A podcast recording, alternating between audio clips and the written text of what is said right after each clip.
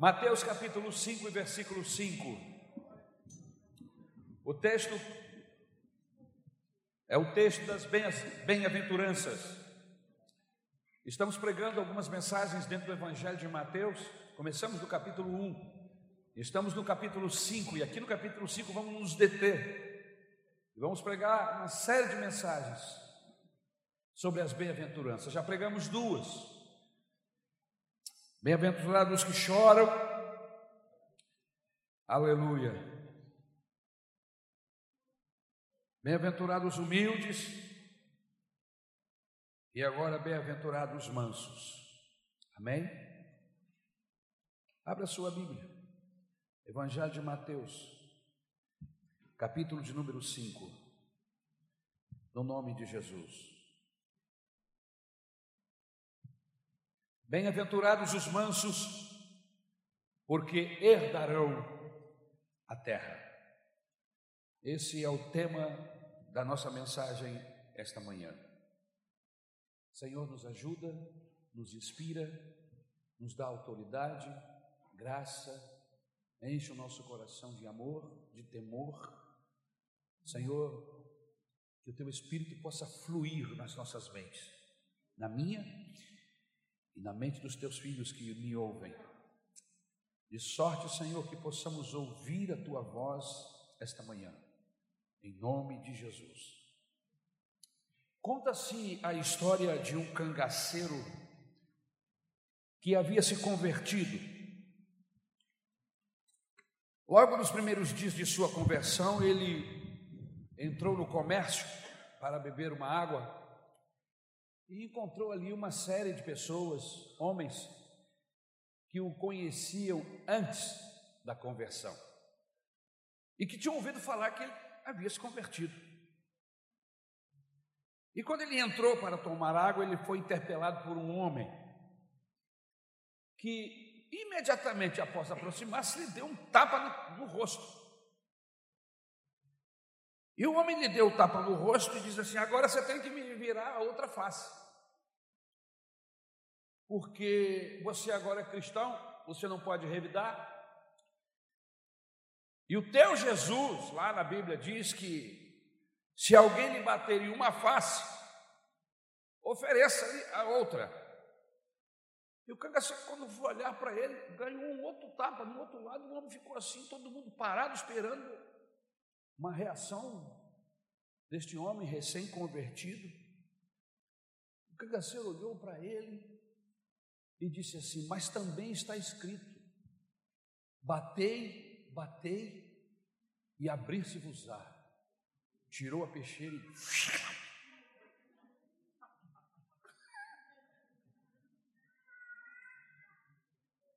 O homem usou o texto fora do contexto. Não era assim que se esperava a reação de uma pessoa que teve um encontro com Deus. Mas o que é ser manso, pastor? Essa expressão, essa palavra, ela tem muitas conotações diferentes. Alguns pensam que ser manso é ser calminho, é ser tranquilo. Mas o que realmente uma pessoa mansa, como é essa pessoa? O que é ser realmente uma pessoa mansa? Biblicamente falando. O que Jesus queria dizer quando falou: Bem-aventurados os mansos de espírito, porque herdarão a terra. Em primeiro lugar, Jesus queria dizer que são bem-aventurados aqueles que têm autodisciplina. Como é que é, pastor? É isso mesmo. Quando Jesus disse bem-aventurados são os mansos, ele queria dizer assim: bem-aventurados são aqueles que têm autodisciplina, que conseguem disciplinar-se, principalmente a disciplina dos seus impulsos. Isso é ser manso. É aquele que domina seus impulsos e não é dominado pelos impulsos. Deixe-me dar alguns exemplos para que você possa me entender esta manhã. A cobra, a formiga, a abelha, quando são atacadas, elas reagem. O impulso desses insetos e desta serpente é de autodefesa.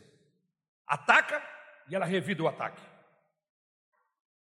Por mais manso que seja o bicho, uma vez que ele é atacado, o impulso, o instinto é de reação instantânea, é revidar. E aí Jesus diz assim: Bem-aventurados os mansos, pois eu tenho obrigação de não reagir como um bicho. Por quê, pastor? Porque você é gente. Amém? Eu queria fazer uma coisa que eu não fiz no primeiro culto. Dá uma olhada para essa pessoa que está do seu lado, não tem o hábito de fazer isso, mas me deu vontade de fazer isso. Você disse assim: Você não é um bicho. Diz assim.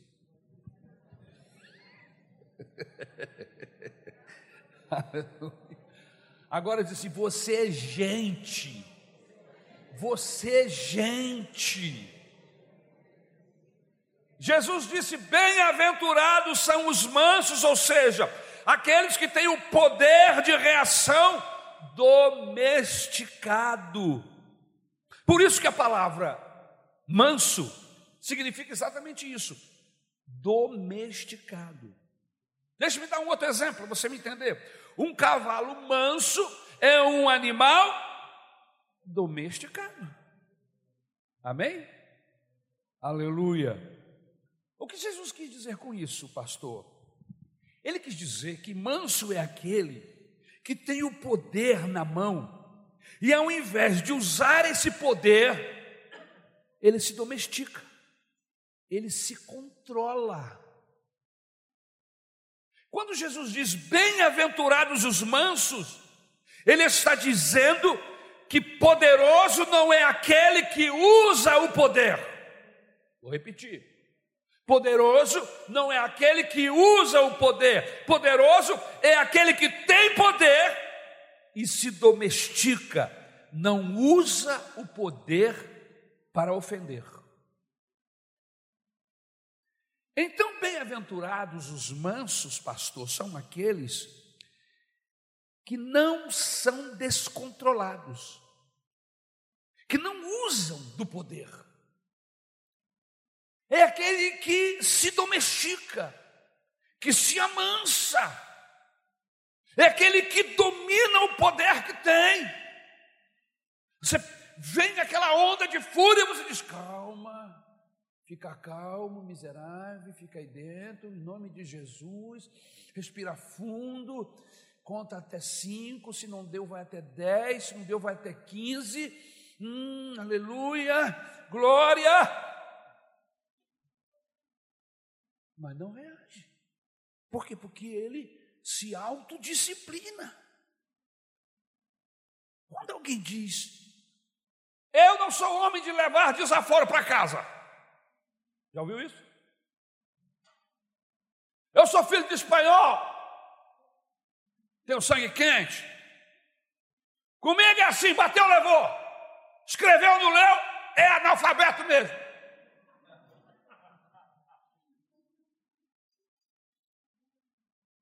Jesus diz assim: bem-aventurado é aquele que, sabendo tudo isso, que tem sangue quente, que é filho de espanhol, que tem uma reação, sabendo tudo isso, aleluia, ele não age segundo o seu impulso. Sabe que tem uma herança genética, sabe que tem sangue quente, mas não usa esse poder, o poder genético. Ele se prende, ele não deixa vazar. Jesus diz assim: esse é bem-aventurado. Mas ele disse assim: bem-aventurados são aqueles que no trânsito, o pastor, trânsito, trânsito, no trânsito, tem toda a razão de explodir, tem razão de fazer sinais feios, dar aquele dedão para os outros, abrir a janela e xingar o irmão, enche o pulmão e diz! Crente faz essas coisas, né? Filisteu do inferno! pode xingar um palavrão, então filisteu vira palavrão. Mas não adianta você falar filisteu, mas aqui dentro você está falando outra coisa, você está entendendo? Filho, ia falar filha e filisteu. É? Vai a Malequita! Vai tomar banho no tanque de Betesda.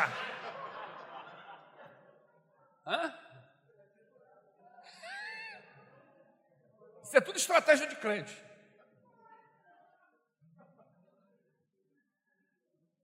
Ele tem um impulso, mas ele se autocontrola.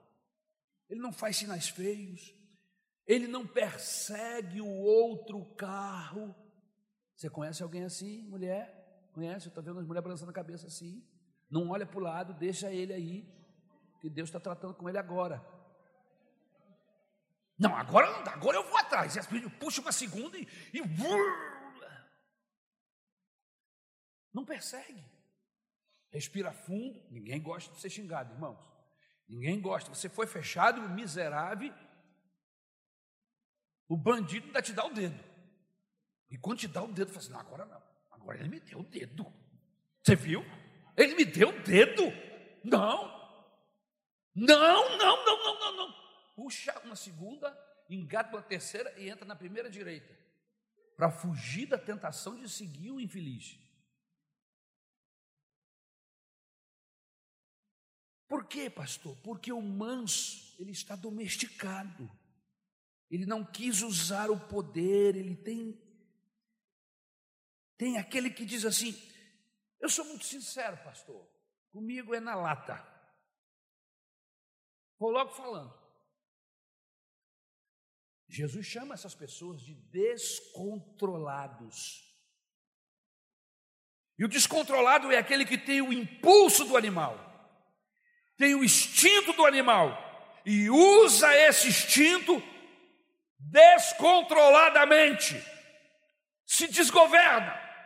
E aí, no momento que você perdeu as estribeiras, meu irmão, para voltar, para segurar, quando você já está no meio de uma briga de trânsito, e infelizmente hoje as pessoas andam armadas, e você não sabe que um indivíduo desse pode, por qualquer motivo, puxar uma arma e te dar um tiro na testa. Então, por essas e outras, o ideal é que você não reaja. Mas não é porque o outro está armado, você não reage, por quê? Porque você tem o Espírito de Deus. E o Espírito de Deus te controla, é o teu freio.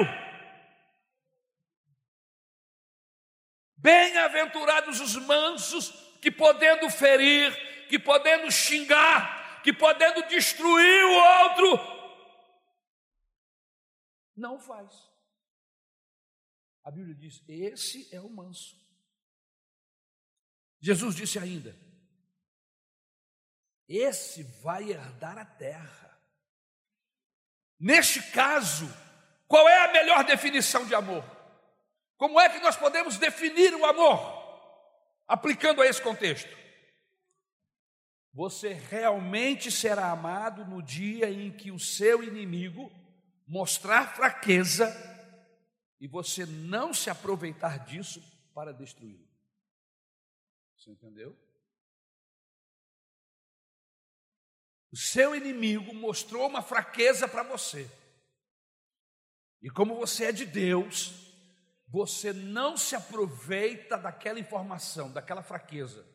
Você não se aproveita daquela fraqueza moral ou daquela fraqueza no processo que você está vivendo, que você poderia destruí-lo, fazer com que ele fosse mandado embora fazer com que ele fosse envergonhado, acabar com ele. Você sabe, você tem um trunfo, mas você não usa esse trunfo, porque você não é como Satanás, porque quem faz isso é o diabo. O diabo, o demônio, é que se utiliza da fraqueza das pessoas para derrubá-las. Gente de Deus não age assim. Gente de Deus até viu, até percebe a fraqueza, mas como ele é de Deus, ele não usa aquilo para ferir ou para destruir o outro. E o outro sabe disso. E aí ele fala assim: ele podia ter me destruído, Ele podia ter acabado comigo. Ele podia ter feito com que eu fosse embora da empresa. Mas ele não fez. E aí, você perdeu um inimigo e ganhou um amigo. Você está entendendo aonde Deus quer chegar, aonde Jesus quer chegar com esse ensinamento. Você realmente será amado no dia em que o seu inimigo mostrar fraqueza e você não se aproveitar disso para destruí-lo. Segundo, qual é a outra lição interessante desse texto sobre as bem-aventuranças, a bem-aventurança, do manso? Bem-aventurado os mansos. O que Jesus queria dizer com isso? Manso, na linguagem, no entendimento de Jesus, é aquele que não se estriba da sua capacidade de gerenciar a vida, de organizar a vida, mas entrega isso a outra pessoa. Você está entendendo? Nós vivemos em um mundo, meus queridos irmãos, onde as pessoas são ensinadas a serem mestres dos seus sonhos. Você é o árbitro final de toda a sua decisão. Em outras palavras, quem decide é você. É isso que nós somos ensinados. Biblicamente falando, a maior desgraça do homem foi quando ele quis se tornar independente de Deus. Não quis mais depender de Deus. E a mansidão, meus queridos, no conceito de Jesus, é ter a capacidade de decidir, mas você não decide, você entrega a decisão a outra pessoa. Você não decide. Isso é ser manso. É abrir mão do poder de decisão. É entregar a outrem. É abrir mãos da capacidade gerencial da vida. Isso é ser manso. Qual foi o homem mais manso da Bíblia? A Bíblia fala, tem um personagem bíblico que aparece como o homem mais manso da terra. Você se lembra quem? Moisés. A Bíblia diz que Moisés foi o homem mais manso que já existiu. Mas nós que lemos a Bíblia e já vimos a biografia do Moisés, o seu comportamento, o seu relacionamento com as pessoas, nós já chegamos à conclusão que o Moisés era um sujeito de temperamento forte. Ser manso não significa ser tranquilo. Fulano é tão tranquilinho. Eu chego na casa dele, tá assim, ele é calmo, tranquilo. Você é que não sabe. Tem um vulcão estourando dentro do cara. Mas aí você acha que ele é porque ele é calminho e não tem nada a ver. A pessoa pode ser afobada, a pessoa pode ser inquieta, pode ter até uma índole nervosa e, no entanto, ser manso. Porque, de acordo com o primeiro princípio, ser manso é aquele que se controla. Ser manso é aquele que tem autodisciplina. Então a pessoa pode ser afobada, pode ser inquieta, mas ele tem autocontrole. Como também uma pessoa pode ser calma, aparentemente, caladão, fleumático, e não ser manso. A Bíblia diz que Moisés era um homem de índole forte, de ações tempestivas. E mesmo assim, a Bíblia Sagrada diz que ele foi o homem mais manso de todos. Como é que é isso, pastor? Me explica aí. Eu creio que a capacidade de Moisés de ser manso, meus queridos irmãos, foi proporcional à capacidade que ele teve de entregar a sua agenda, a agenda da sua vida, nas mãos de Deus. E não pense você que isso é fácil. Isso significa negar a todos os seus ideais, projetos, e dizer: Deus, de hoje em diante, a minha agenda está nas tuas mãos. É, é o Senhor que vai fazer a minha agenda. Queridos, Moisés deitou fora seus projetos. Moisés renunciou aos projetos que Faraó tinha com ele. Moisés abriu mão dos projetos que sua mãe tinha com ele. Ele renunciou, meus queridos, a todos os seus conhecimentos, que não eram poucos, ele tinha uma formação tremenda dentro do Egito. A carta do escritor aos Hebreus, no capítulo 11, versículo de 23 a 30, diz assim: Pela fé, Moisés, já nascido, foi escondido três meses por seus pais, porque viram que era um menino formoso e não temeram o mandamento do rei. Pela fé, Moisés, sendo já grande, recusou-se ser chamado filho da filha de Faraó, escolhendo antes ser maltratado com o povo de Deus, do que por um pouco de tempo ter o gozo do pecado tendo por maiores riquezas o vitupério de Cristo do que os tesouros do Egito, porque tinha em vista a recompensa. Pela fé deixou o Egito, não temendo a ira do rei, porque ficou firme como vendo o invisível. Pela fé celebrou a Páscoa e a aspersão do sangue, para que o destruidor dos primogênitos não lhes tocasse. Pela fé passaram o mar vermelho como por terra seca o que intentando os egípcios se afogaram. Pela fé, caíram os muros de Jericó, sendo rodeados durante sete dias. O que é ser manso na concepção, no ensino de Jesus? É a capacidade de entregar os seus sonhos, entregar os seus projetos a Deus e dizer o seguinte: meu projeto, a partir de agora, é o teu projeto. Segundo Jesus, isso é ser manso.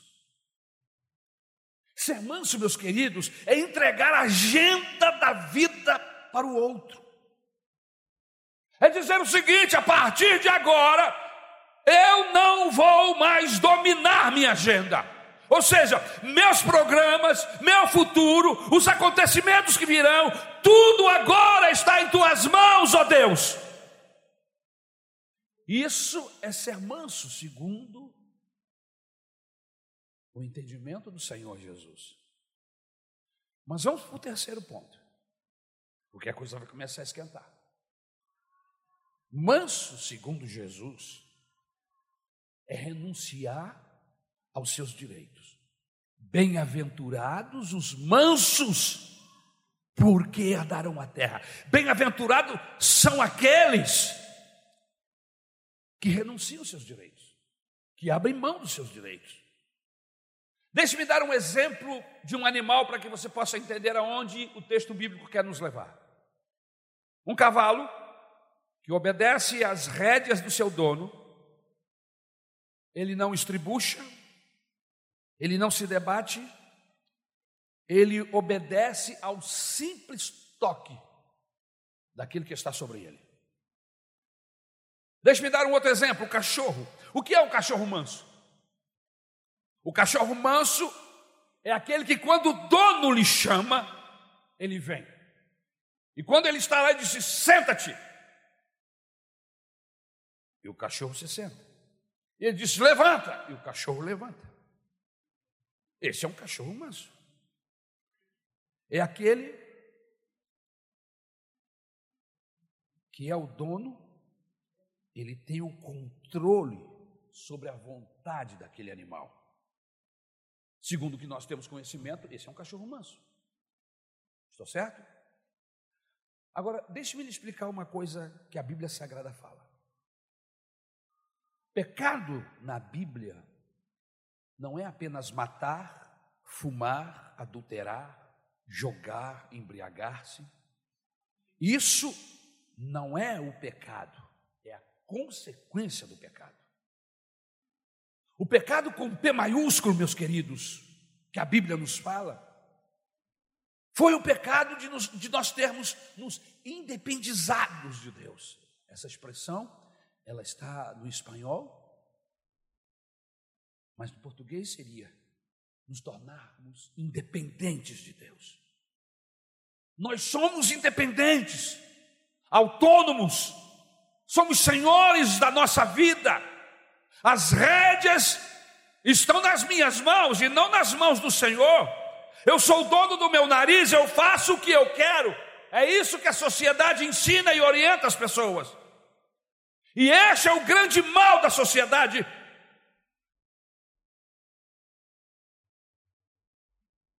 Que vivemos nos nossos dias. O grande mal é que nós nos tornamos independentes de Deus donos da nossa própria vida. O grande pecado, gerador de todos os demais pecados, foi o pecado de independência de Deus.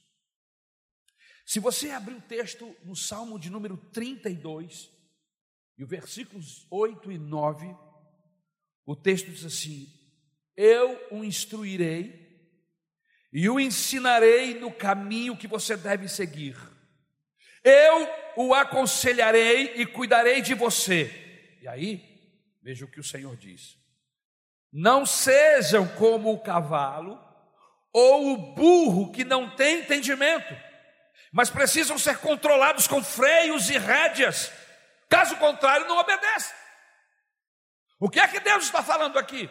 Você não é um bicho, você não é um cavalo, você não é um burro que precisa que o seu dono puxe o freio, tenha rédeas, um ferro na sua boca. Não! A nossa relação é outra, nós somos amigos. E eu não quero lidar com você como se você fosse um animal. Você é meu amigo. Você sabe qual é o nosso problema? É que nós somos parecidos com cavalos. É que nós somos selvagens. Não somos domesticados. E aí, meus queridos, se Deus quisesse ter algum controle sobre nós, teria que nos colocar cabrestos igual a um cavalo. E o dono do animal, para dominá-lo, às vezes tem que que puxar as rédeas, até quase ferir o animal, para que este seja domesticado. Agora você imagine Deus em um relacionamento desse com você, comigo, onde ele tenha que puxar umas rédeas, como se eu fosse um, um potro selvagem, que tenha que me ferir para que eu possa obedecê-lo. Deus não age assim. Ele espera que nós entreguemos nossas vidas a Ele.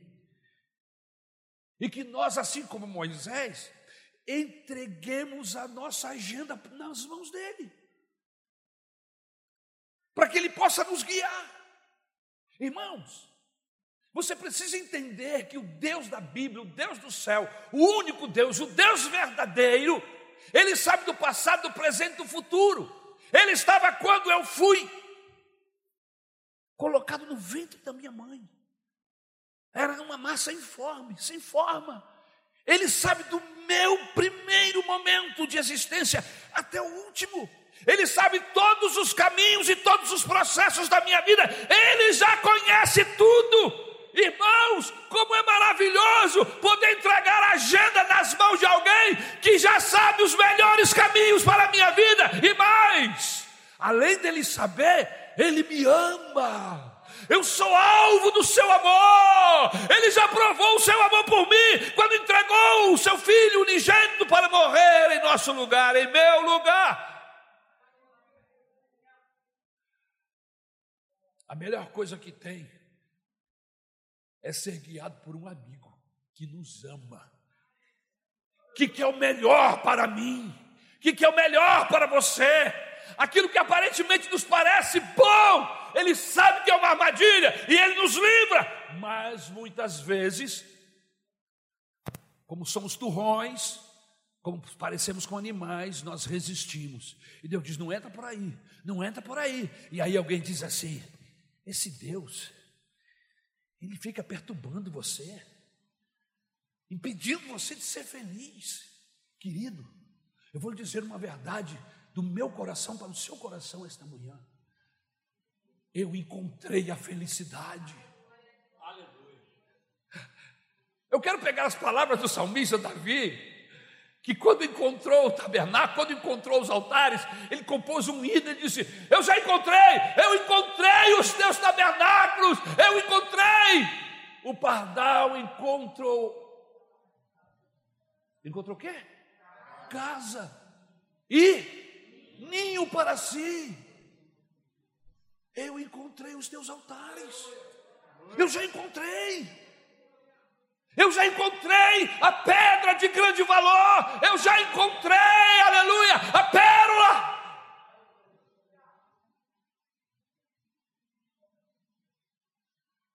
O que vier, irmãos, vai ser sempre menor. Por quê? Porque eu já encontrei.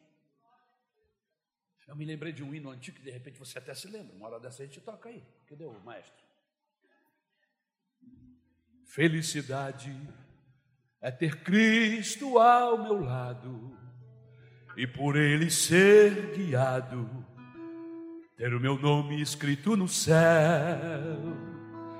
Felicidade, larari, larararara, larararararara.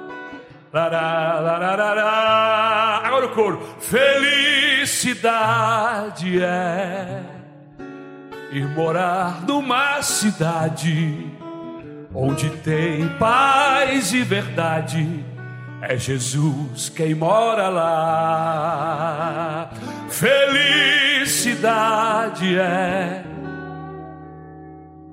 Jesus Cristo ao meu lado. Eu não me lembro da letra toda, irmãos. É que o Elias ali, Elias era o maestro coral do Moisés. Então, qualquer hino, até Moisés, ele lembra. Aleluia. Bênção pura. Aleluia. Aleluia. Deus não quer colocar freio em nossa boca. E na base da pancada nos levar a fazer a sua vontade. Não. Frases como nós temos ouvido ao longo de nossa vida cristã: vou pesar a minha mão sobre você se você não me obedecer. Eu já ouvi profeta falando isso em culto de consagração. Ou me obedece, ou vou te jogar no leito, vou quebrar suas pernas. Eu ficava apavorado, eu falava: Jesus, se eu não fizer o que ele manda, ele me arrebenta.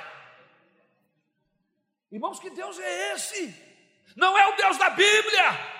Não é o Deus do nosso Senhor e Salvador Jesus Cristo, não, irmão. Não, pastor. Mas lá no Antigo Testamento, irmão, é Antigo Testamento. É, agora é outra aliança. Agora nós estamos debaixo de uma outra orientação. E qual é a orientação? A orientação do amor, a orientação da mansidão, a orientação da submissão. Aleluia.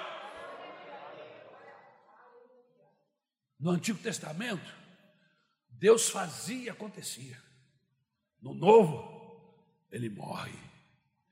No morro, ele pega uma cruz, sobe para um monte, estende os seus braços e morre e declara o seu amor pela humanidade. E é esta relação cravada lá no Monte Calvário que pode e deve nos guiar hoje.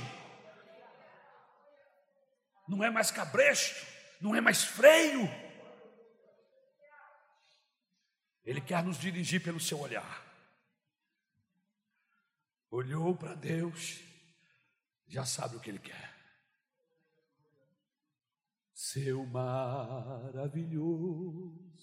olhar, seu maravilhoso olhar transformou meu ser, todo meu viver. Maravilhoso olhar. A letra desse hino, que eu cantei o coro, mas a letra é de alguém que está perdido, é alguém que estava à procura, até o dia que cruzou o olhar com Jesus. E quando ele sentiu o maravilhoso olhar de Jesus, tudo mudou, tudo transformou, aleluia.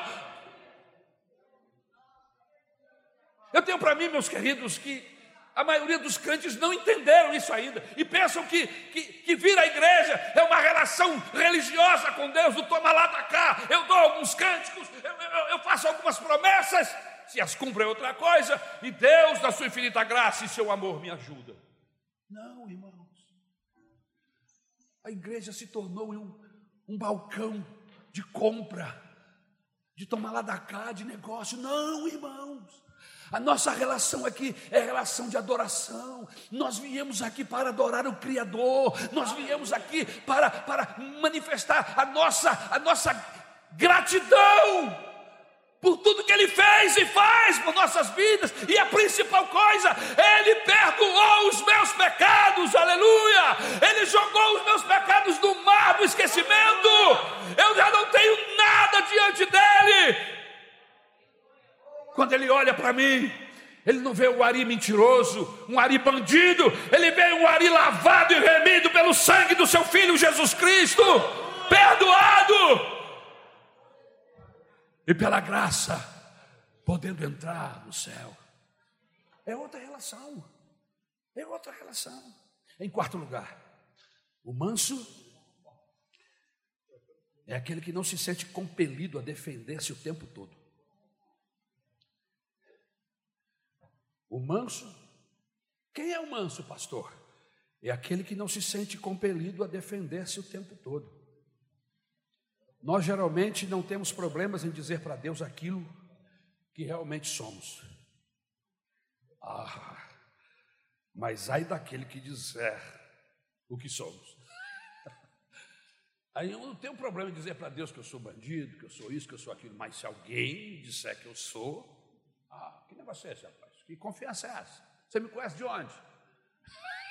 Hã? O que, que foi? Vai encarar? Começa logo a ferver aqui dentro do peito.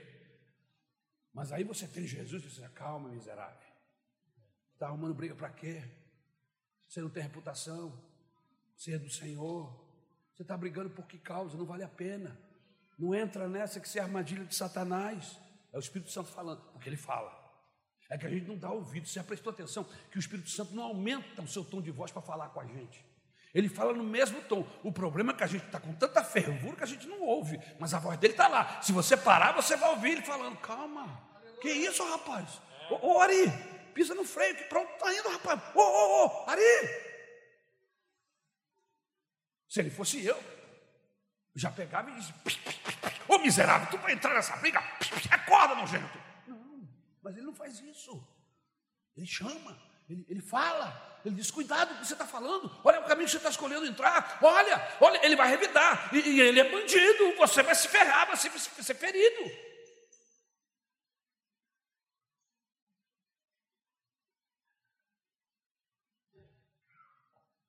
O manso é aquele que não se sente compelido a defender-se o tempo todo, porque ele sabe exatamente o que é diante de Deus. As pessoas podem dizer, por exemplo, você via Jesus se defendendo? Não, preste atenção.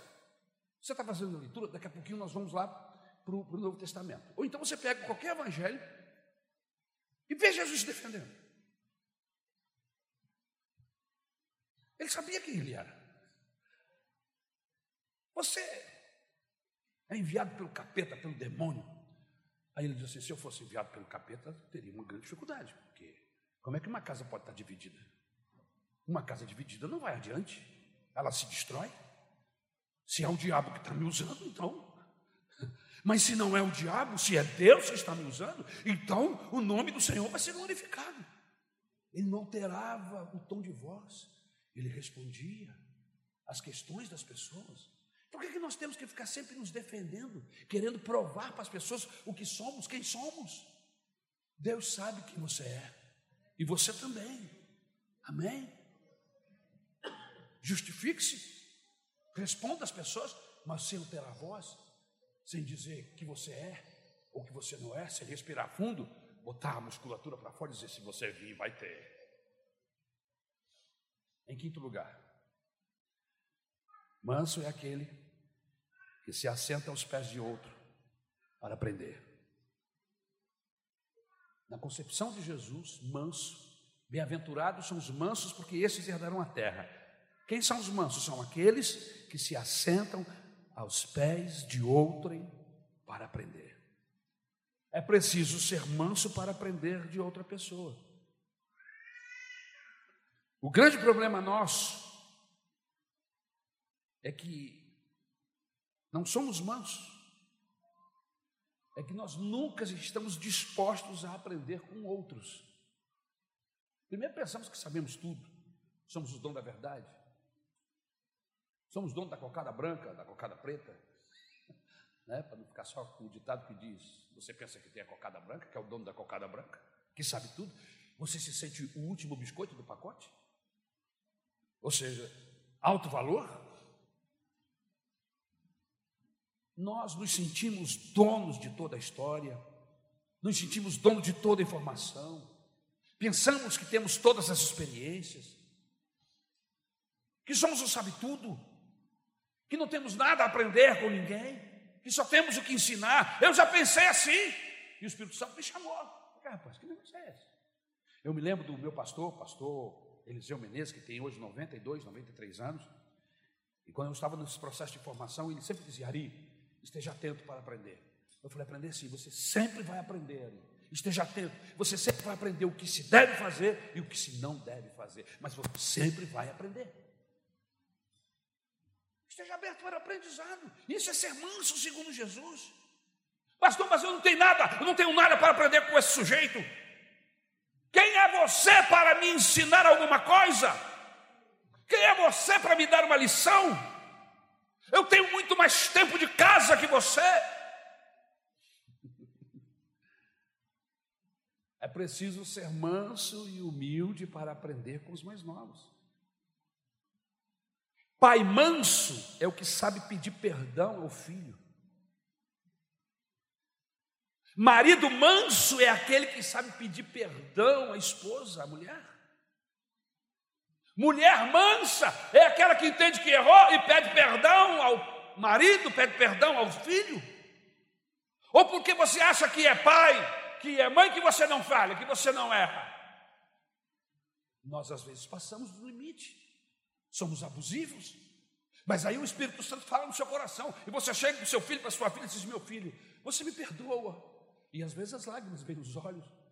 Me perdoa porque eu fui, eu passei do limite com você. Me perdoa, minha filha. Abraça, ora.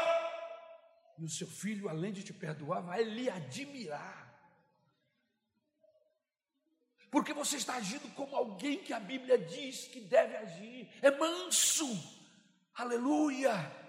Manso é aquele que chega à conclusão que na vida ele vai sempre encontrar pessoas mais novas que ele, mais inteligentes, mais ricas, mais bonitas e mais interessantes que ele.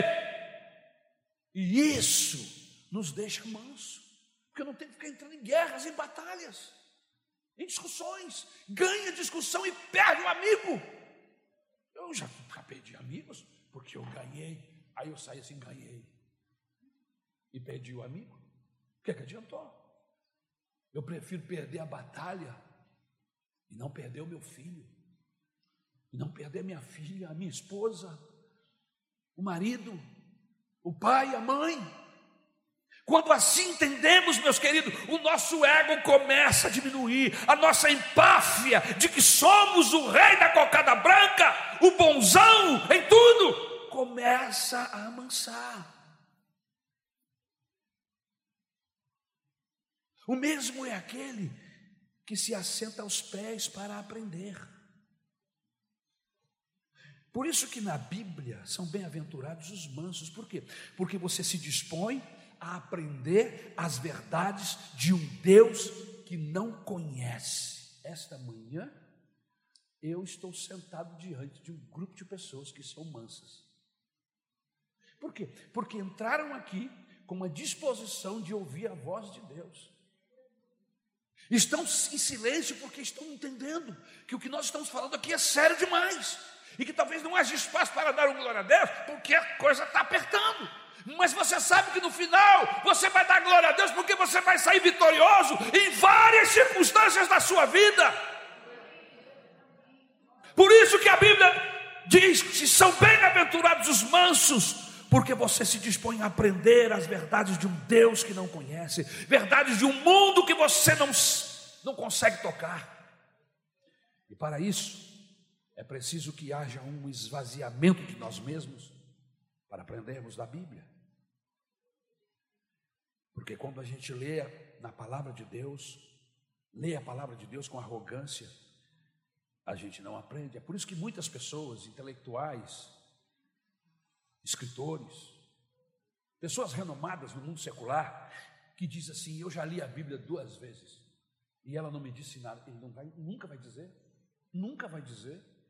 Por quê? Porque ele foi ler a Bíblia com arrogância. Foi ler a Bíblia para poder dizer dela depois que ela não tem valor algum. Agora, quando uma pessoa mesmo sendo inteligente, mesmo sendo sábio, mesmo sendo uma pessoa capacitada, capacidade, capacitada, ele vai ler a Bíblia e lá na sua leitura o seu coração é humilde e aquelas palavras começam a entrar. E aí acontece o que aconteceu com aquele doutor, psicólogo, que é um escritor de livro conhecido no Brasil todo no mundo, Augusto Cury, que foi ler a Bíblia e era um ateu, mas ele foi ler a Bíblia com um coração de um adolescente, com um coração de quem não sabe nada. E quando ele começou a ler a palavra de Deus, a palavra de Deus começou a crescer, e ele descobriu Jesus, e se converteu a Cristo.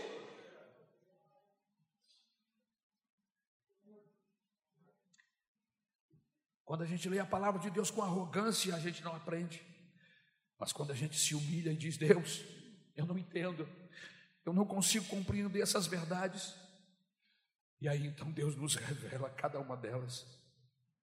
A Bíblia diz que oculta essas coisas aos sábios, aos entendidos, mas revela essas coisas aos simples, aos que não são nada. Por isso que é horrível estar junto de pessoas que não têm nada a aprender com ninguém. Eles são uns sabe-tudos.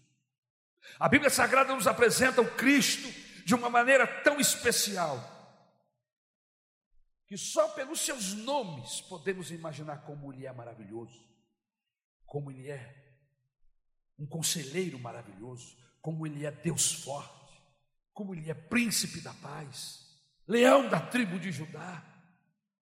Mas quando chegamos no Apocalipse de João, nós vemos que o aspecto de Cristo é como o de um cordeiro. A imagem do cordeiro é a imagem da mansidão. Esse Jesus todo-poderoso, príncipe da paz, maravilhoso conselheiro, leão da tribo de Judá, quando João o vê lá no Apocalipse, ele não vê o leão da brother, não. Ele vê um trono, e assentado no trono, um como cordeiro, que foi imolado, que foi morto, que ressuscitou. Ele parece um cordeiro.